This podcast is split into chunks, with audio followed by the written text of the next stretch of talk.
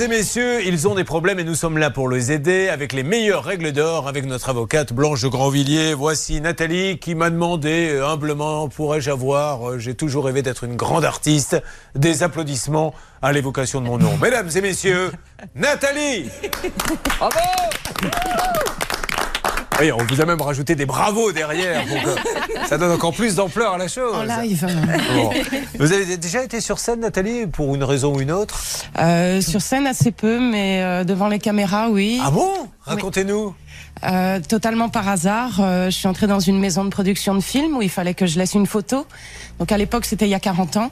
J'ai déchiré la photo de ma carte orange. J'ai laissé euh, la photo à la maison de production de films. Ils m'ont rappelé neuf mois, neuf mois après euh, pour tourner un film euh, avec quelqu'un qui était totalement inconnu euh, pour moi, qui s'appelait Michel Serrault. Ah oui, effectivement. Un film de Jean-Pierre Mocky avec euh, Michel Serrault, Eddie Mitchell. À mort l'arbitre. À mort l'arbitre. Ouais. Voilà. Incroyable.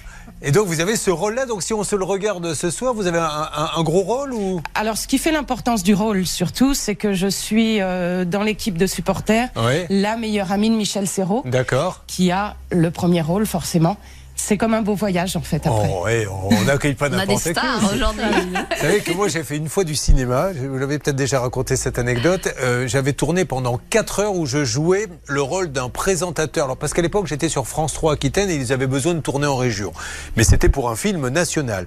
Et donc je suis un présentateur de JT. Pendant 4 heures on avait tourné où je fais le présentateur de JT. Bonjour mesdames et messieurs, voici les nouvelles du soir, etc. Et puis j'attends avec impatience la sortie du film. Je me dis bon je vais avoir quand même un beau rôle, hein. j'ai tourné 4 heures. Mais en fait, le héros du film, qui est un voyou, rentre dans sa chambre d'hôtel et il allume la télé avec la télécommande. Le téléviseur est à 10 mètres. Donc en fait, déjà, on reconnaît même pas la tête dans le téléviseur du présentateur. Et là, on me voit faire. Mesdames et messieurs, bonsoir. Il prend la télécommande, il fait ta gueule et il éteint. Voilà. Et j'avais prévenu toute ma famille. Mais je crois que c'est un des plus gros moments de honte. Mais je vous assure que c'est vrai ce que je vous raconte. Il faut que je le retrouve, ce film. J'ai même oublié le nom parce que j'ai décidé de tirer un trait sur cette partie-là de ma vie.